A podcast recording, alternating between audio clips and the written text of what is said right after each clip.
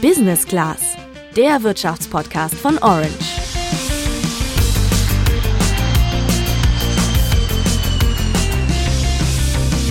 Elon Musk ist seit Anfang des Jahres der reichste Mensch der Welt, zumindest laut dem Bloomberg Billionaires Index. Das hat er vor allem durch seine Firma Tesla geschafft. Die hat für viele das Elektroauto Mainstream-tauglich gemacht und ist an der Börse inzwischen so viel wert, dass Elon Musks Anteile ihn zur Nummer 1 unter den Reichen machen. Mit E-Autos lässt sich also richtig gutes Geld verdienen und auch in Deutschland sehe ich sie immer öfter auf den Straßen. Heißt das jetzt Hallo E-Auto und Tschüss Diesel, Ciao Benzin, wir brauchen euch nicht mehr? Jein, denn für einen unserer Experten im Podcast ist selbst der Elektroantrieb nur eine Übergangslösung. Ich glaube, Wasserstoff ist eher geeignet. Nur, das kann man den Leuten nicht vermitteln. Also im Moment werden Milliarden und Abermilliarden in, in den Ausbau einer Ladeinfrastruktur gepumpt. Und dann sagt man in zehn Jahren, Adieu und wir bauen jetzt Wasserstofftankstellen auf. Aber bleiben wir erstmal im Hier und Heute. Besonders in den USA sind E-Autos gerade richtig angesagt. Der neue US-Präsident Joe Biden will die komplette Flotte der Behördenfahrzeuge, und das sind immerhin mehr als 600.000 Wagen, von E-Auto-Herstellern aus den Vereinigten Staaten beziehen. Das ist mehr, als Tesla im Moment insgesamt in einem Jahr produziert. In Deutschland können wir bisher von solchen Zahlen nur träumen, aber das könnte sich bald ändern. Ob die E-Autos 2021 auch bei uns den Durchbruch schaffen und was wir dabei von Norwegen lernen können, erklären wir dir heute im Podcast. Ich bin Luca. Und ich bin Sandra. Die Autoindustrie in Deutschland hatte es in den vergangenen Jahren ja echt nicht leicht. Das hatten sie zum Teil aber auch selber zu verantworten. Ihr habt wahrscheinlich alle die Schlagzeilen zum Dieselskandal von VW gelesen und vielleicht auch darüber, dass BMW und Co. bei der Entwicklung von Elektroautos gepennt haben sollen und wie stattdessen Tesla mit seinem Modell 3 die Welt erobert hat. Seit einiger Zeit aber holen die deutschen Autounternehmen auf und das immer schneller. 2020 war schon jeder fünfte verkaufte Neuwagen in Deutschland ein E-Auto. Das ist zwar noch weit entfernt von den 54 Prozent in Norwegen, zu denen wir später kommen, aber schon mal eine deutliche Verbesserung.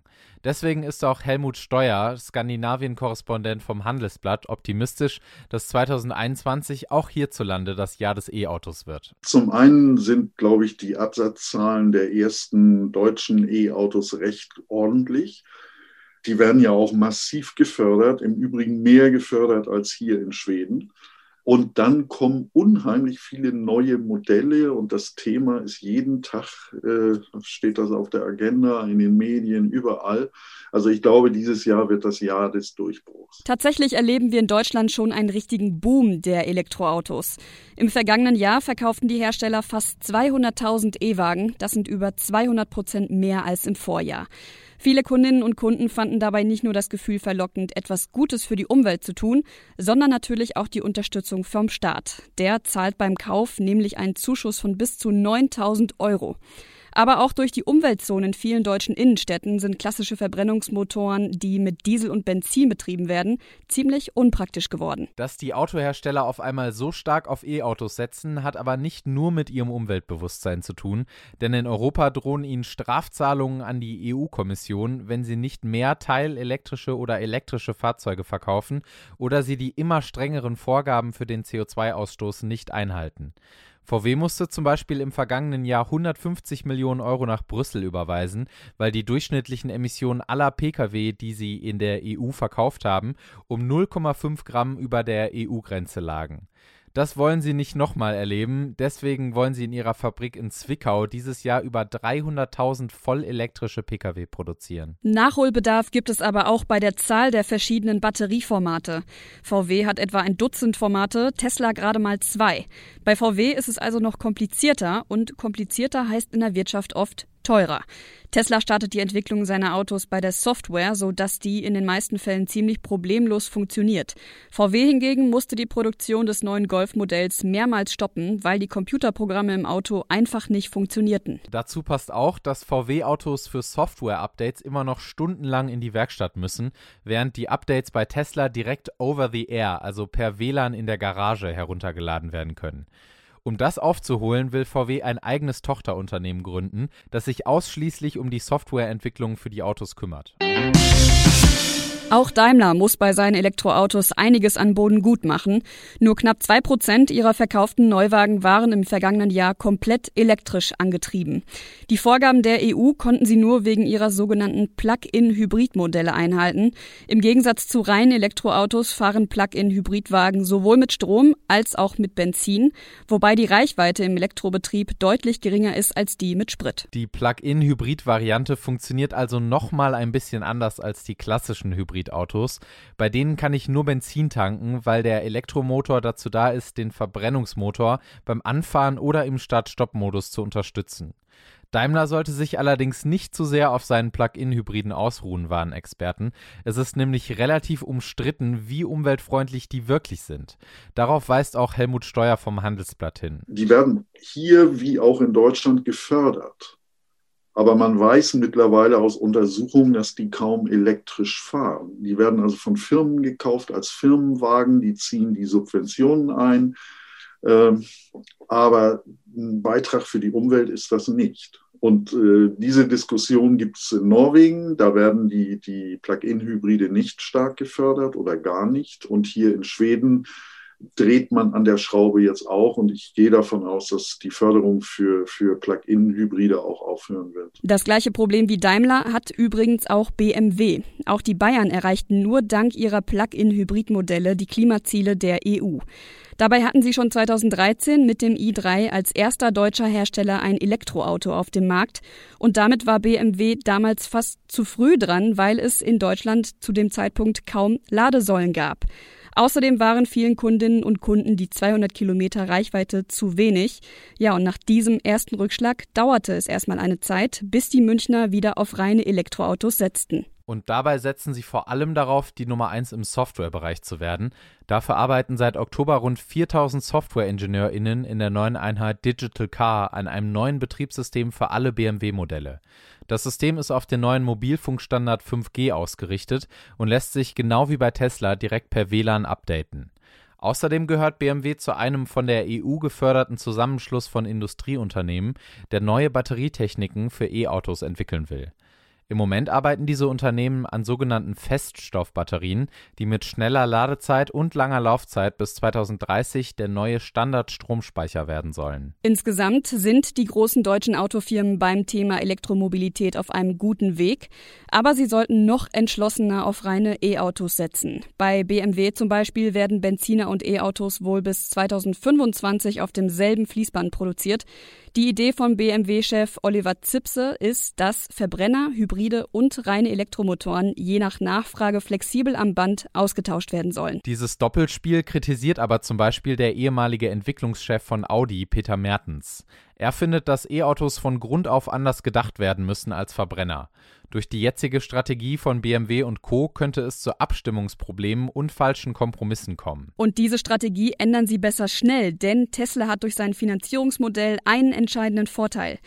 Die Firma von Elon Musk kann sich sehr einfach frisches Geld am Kapitalmarkt besorgen, weil sie dank ihres hohen Börsenwerts dafür nur verhältnismäßig wenige Aktien verkaufen muss. Die klassischen Autoriesen wie VW müssen dagegen jeden Cent für ihre Elektrowende entweder aus den laufenden Einnahmen ihrer Autoverkäufe oder durch Sparmaßnahmen erwirtschaften. Bei Tesla läuft aber auch nicht alles so reibungslos, wie das manchmal vielleicht von außen wirkt. Bei ihnen hängt der Börsenwert sehr vom Hype um Elon Musk als Person ab. Und der Firmenchef hat sich manchmal nicht ganz im Griff. 2018 hat er zum Beispiel bei einer Podcastaufnahme vor laufender Kamera ein Joint geraucht und daraufhin ist die Tesla-Aktie gleich mal um 10% gefallen. Spannend ist aber auch, wie sich Apple und Microsoft gerade durch Kooperationen mit den traditionellen Autoherstellern in den Markt einmischen wollen. Apple hat ja bis 2016 selber an einem E-Auto gearbeitet, dem Apple Car, hat dann die Pläne aber wieder aufgegeben. Dafür wollen sie jetzt mit Hyundai zusammenarbeiten. Dadurch könnte Hyundai vom Image, dem Design und der Software von Apple profitieren und selber seine Kompetenz im Fahrzeugbau und der Elektromobilität einbringen. Ein ähnliches Konzept verfolgt Microsoft übrigens gerade mit der General Motors Tochter Cruise. Noch mehr Details zur Lage auf dem E-Automarkt bekommst du übrigens ab Freitag im großen Wochenendtitel vom Handelsblatt. Schau da gerne mal rein, die Story verlinken wir dir morgen in den Show Notes. Sollten du oder deine Familie demnächst vor der Entscheidung stehen, ob ihr euch ein E-Auto kaufen sollt und wenn ja, welches, solltet ihr auf jeden Fall gut abwägen und nicht direkt den Tesla kaufen. Denn die deutschen Marken sind zumindest in naher Zukunft fast gleichwertig, findet Katrin Witsch, Expertin für erneuerbare Energien und Technologie beim Handelsblatt. Ich habe auch schon einige getestet, unter anderem den neuen äh, VW ID3. Das ist ja der erste vollelektrische, ähm, der extra auch so gebaut wurde von Volkswagen. Und ähm, der ist schon sehr gut. Also die deutschen Autohersteller sind auf jeden Fall äh, am Start bei Elektroautos. Und Tesla ist ja auch dann schon noch was höher preisiges. Ne? Also es ist ja schon ein schniekes Auto. Aber ähm, deswegen muss man sagen, dass äh, Volkswagen, äh, Daimler ist jetzt wieder teurer, aber dass auch die deutschen Hersteller äh, auf jeden Fall mit ihren Modellen jetzt da sind und spätestens in zwei Jahren ähm, haben die auch genug Modelle im Angebot, dass für jeden was dabei ist. Wenn ihr Katrin bei ihren Testfahrten in Aktion sehen wollt, dann schaut doch mal auf Instagram beim Handelsblatt vorbei. In der Spalte mit den IGTV-Videos findet ihr eine ganze Serie mit dem Titel Autotest. Damit die Elektroauto-Offensive auch hier in Deutschland ohne große Verzögerungen klappt, sind aber nicht nur die Unternehmen gefragt. Auch bei der Bürokratie ist noch einiges zu tun. Dass das funktionieren kann, hat der Bau von Elon Musks Tesla Gigafactory in Brandenburg letztes Jahr gezeigt. Der hat die Bürokratie ja nicht ignoriert. Der hat einfach nur das deutlich schneller gemacht und halt nicht erst auf Genehmigungen manchmal äh, gewartet. Und teilweise sind die Genehmigungen von Brandenburg auch einfach schneller erteilt worden, weil sie das Thema pushen wollten. Und äh, da muss man einfach sagen, müssen die Behörden wahrscheinlich auch ein bisschen flexibler werden. Das dauert alles sehr, sehr lange hier und ähm, da müsste man generell einfach Bürokratie abbauen. Das gilt für alle Bereiche in Deutschland, aber bei der Energiewende wäre es wahrscheinlich besonders sinnvoll, ja. Dabei können wir uns einiges von Norwegen abschauen. Das ist quasi das Paradies für E-Autos. Die tüfteln schon seit den 90ern an eigenen Modellen und fördern das auch von staatlicher Seite mit gigantischen Subventionen. Und das mit Erfolg. Vergangenes Jahr waren schon mehr als die Hälfte der zugelassenen Neuwagen E-Autos. Nimmt man Plug-in-Hybride und normale Hybride dazu, landet man bei über 75 Prozent aller zugelassenen Autos. Das heißt, die normalen Verbrennerautos spielen dort schon jetzt kaum noch eine Rolle und sollen ab 2025 2020 gar nicht mehr zugelassen werden. Deswegen können sie es sich auch erlauben, die Subventionen mittlerweile vorsichtig zurückzudrehen. Dafür profitieren die Norwegerinnen und Norweger mit einem E-Auto noch von anderen Vergünstigungen. Zum Beispiel müssen sie keine Mehrwertsteuer beim Kauf eines vollelektrischen Wagens bezahlen. Die beträgt in allen nordeuropäischen Ländern 25 Prozent und ja, damit ist das Auto dann direkt mal ein Viertel billiger. Außerdem müssen sie keine Zulassungsgebühren bezahlen. Das spart bei Luxusmodellen auch nochmal locker bis zu 10.000 Euro. Auch keine Mautgebühren, keine Parkgebühren. E-Autos dürfen auf den Busspuren fahren. Auf sie wird keine Kfz-Steuer fällig und so weiter. Und durch das alles zusammen war das E-Auto dort bisher dann auch nicht mehr teurer als das vergleichbare Verbrennerauto. Wobei auch diese Vergünstigungen seit Jahresbeginn langsam eingestellt werden. Ich kann gut verstehen, wenn du dir jetzt denkst, warum machen wir es in Deutschland nicht einfach genauso? Ganz so einfach ist es aber leider nicht, weil Norwegen ganz andere strukturelle und finanzielle Voraussetzungen hat, wie mir Helmut Steuer erklärt hat. In allen nordischen Ländern sind ja die, ist ja der, die Steuerbelastung relativ hoch. Also summa summarum mindestens die Hälfte des Bruttogehalts geht an Steuern und Sozialabgaben drauf. Da, darüber kann man natürlich sehr viel finanzieren. Norwegen ist dann noch ein Sonderfall. Es ist ja eins der, einer der größten Erdöl- und Gasproduzenten oder Exporteure der Welt.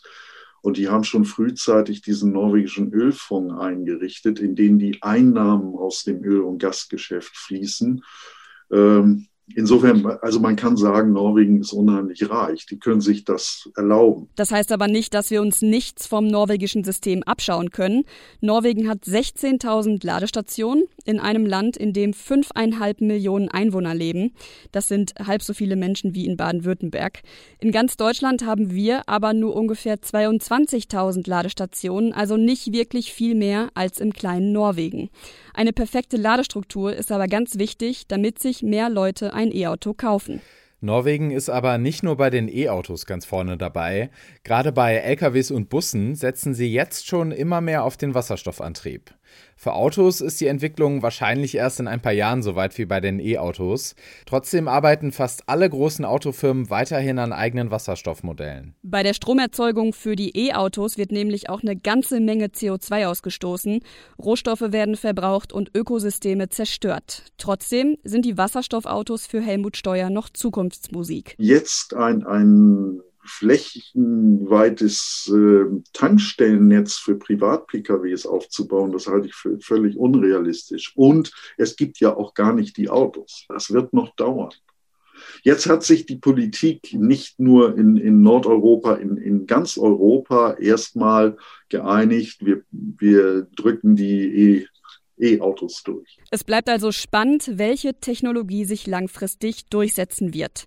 Damit sind wir für diese Woche auch schon am Ende angelangt. Schreib uns gerne bei Instagram unter orange-by-handelsblatt per Direktnachricht deine Erfahrungen mit E-Autos oder vielleicht auch mit Wasserstoffautos. Außerdem freuen wir uns immer über Feedback zur Folge und eine Bewertung bei Apple Podcasts. Wir hören uns dann wieder in der nächsten Woche, vielleicht ja sogar schon vor Donnerstag auf unserem neuen Clubhouse-Account. Der wird genau wie bei Instagram orange-by-handelsblatt heißen und darauf möchten wir mit euch gerne ab und zu das aktuelle Podcast-Thema mit einem der ExpertInnen aus der Folge diskutieren. Bis dahin sagen wir Ciao, bis nächste Woche. Ciao!